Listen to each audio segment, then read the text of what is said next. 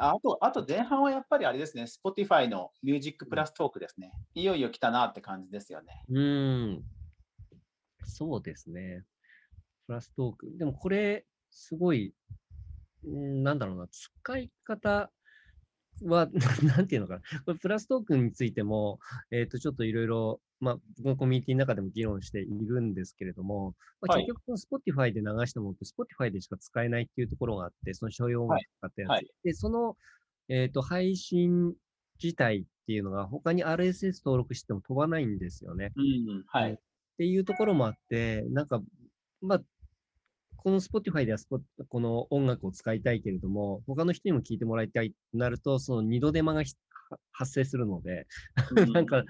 これは、まあ、どうにかならないかなっていう Spotify の囲い込みってことだと思うんですけれども。そうです。だからまあ、その、もともとポッドキャストを聞いていない人向けですよね。うん、そうですね。うん、もともとポッドキャスト聞いてなくて、やっぱりね、もともとアップルポッドキャストでポッドキャスト聞いてる人は多分そういうデメリットの方が目についちゃうと思うので、うん、本当に新規の人、新規の人が、うん、えー、例えば有名な DJ の方が音楽を紹介しながら、あのテンポよくあの楽しく聴ける番組を Spotify で聞くっていうのを新規を集めるっていうのを、まあ、今後どんだけ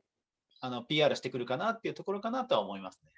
そうですね。あと、まあ、ラジオ番組とかもそうですよね。ラジオ番組でそのままポッドキャストに流してるときって音楽全部抜かれてると思うんですけれども、うん、なんかそこで紹介してた曲とかってそのまま使えますもんね。そうですね。そうすると全部に飛ばさないで、じゃあ Spotify だけにして Spotify で全部なんかラジオで完結している完璧な状態を再現してみたいな ことはできるなっていうふうに思うんですけど、うん、まあ一般の人からするとあんま関係ないかなっていう。まあでも、Spotify もね、あのー、インディーズの、インディーズの曲とかもいっぱいあるんで。ああ、なるほど。うん、なんか本当に既存の地上波では紹介されないような曲もがっつり紹介できるとか、そういう本当に濃い番組が出てきたらまた面白いなとは思いましたね。ああ、なるほど。確かに。なんか逆に、なんかあれですよね、この間のそのプレイリスターみたいな話、はい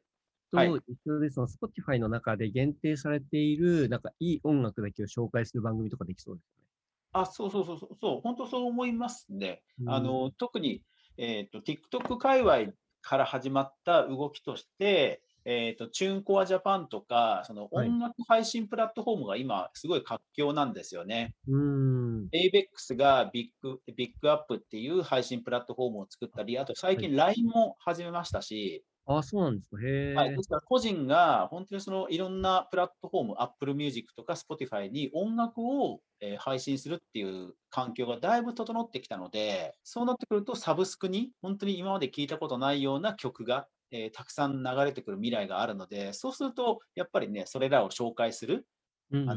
DJ みたいなカリスマがやっぱり必要になってくるかなとは思うんですよね。なるほどですね。あ、でも、そこ、その分野はその分野ですごい楽しそうですね。なんか、期待ができるというか、音楽好きの人にはとってもいい。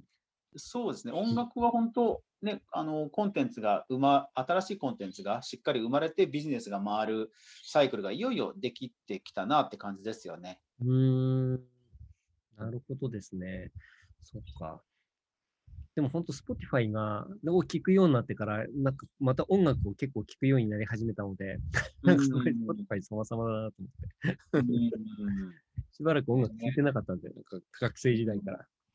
ああ、でも、やっぱり僕も家族に、とりあえず聞くなら Spotify で聞け、なぜなら、ちゃんとアーティストで還元されるからだよっていうふうな言い方しちゃいますからね。ああ、なるほど。いや、面白い。面白いですね。なんかミュージシャンとかすごいいい流れですよね。そう考えると。うん、そうですね。まあ、一方で本当にね、サブスクなんで、あの、うん、課金され、あの、収益の額としてはものすごくビビたるものなので、ものすごく稼いでる人は本当にわずかだっていう記事も確かどっかであったような気がしますけど。でも本当本とかと一緒ですもんね、そういう意味で言うと。あ本っていうか、Kindle とか、なんかそういう意味で、一緒で聞き放題の中で聞かれて、まあその中の再生数みたいな感じで還元されるってことですもんね。そうですね。ですから多分どっかであの損益分岐点というか、多分どっかでターニングポイントが来るんですよね。今、Kindle でも、うん、えっ、ー、と、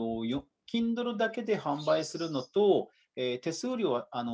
ー、両立は下がっちゃうけど、いろんなストアで販売するのとで、うん、あの確か Kindle が出始めの頃は、やっぱりいろんなストアで販売した方が売り上げ良かったケースが確か多かったんですよね。でも今は多分、個人で、えー、まあ、市場の規模はあるんですけど、やっぱり個人で Kindle の、えーと、読み放題に対応したような、えー、出し方をした方が、やっぱり売り上げが総合的には上がるっていう方が増えてきたんですよね。なるほど。うん、まあでも、そうですよね。まあ、電子書籍も一強ですもんね。他で僕も読まない、ああ。だからまあね、サブ、あえっ、ー、と、アマゾンのその、 Unlimited のサブスクをやってる人は逆に言うと元取ろうと思って、逆に読書量増えますもんね。ああ、確かに。そうですね。なんかとりあえずダウンロードして後で見ようみたいな、はい、しますね。そうですねで。ですからそういう人たちも含めて音楽もとりあえずサブスク Spotify が今後もどんどん PR、プッシュを続けてサブスクのユーザーを増やしてくれる分には、やっぱりさらに聞こうっていう、まあ、ベクトルが弱まることはないのかなとは思いますよね。なるほどですね。今回も最後まで聞いてもらいありがとうございました。チャンネルの説明ページの方に僕がどんな人間なのかわかる2分ほどの簡易プロフィールのリンクを貼っています。また、音声配信についてやセルフプロデュースについての有料セミナーの講義が無料でもらえる LINE のリンクもあります。そして私のプロデュースしている書籍や SNS のリンクも置いてあります。インターネットを通じた出会い、すなわちネット縁が僕自身の人生を大きく変えたので、この出会いがあなたの人生を変える良いものになることを願っています。ではまた次の放送で会いましょう。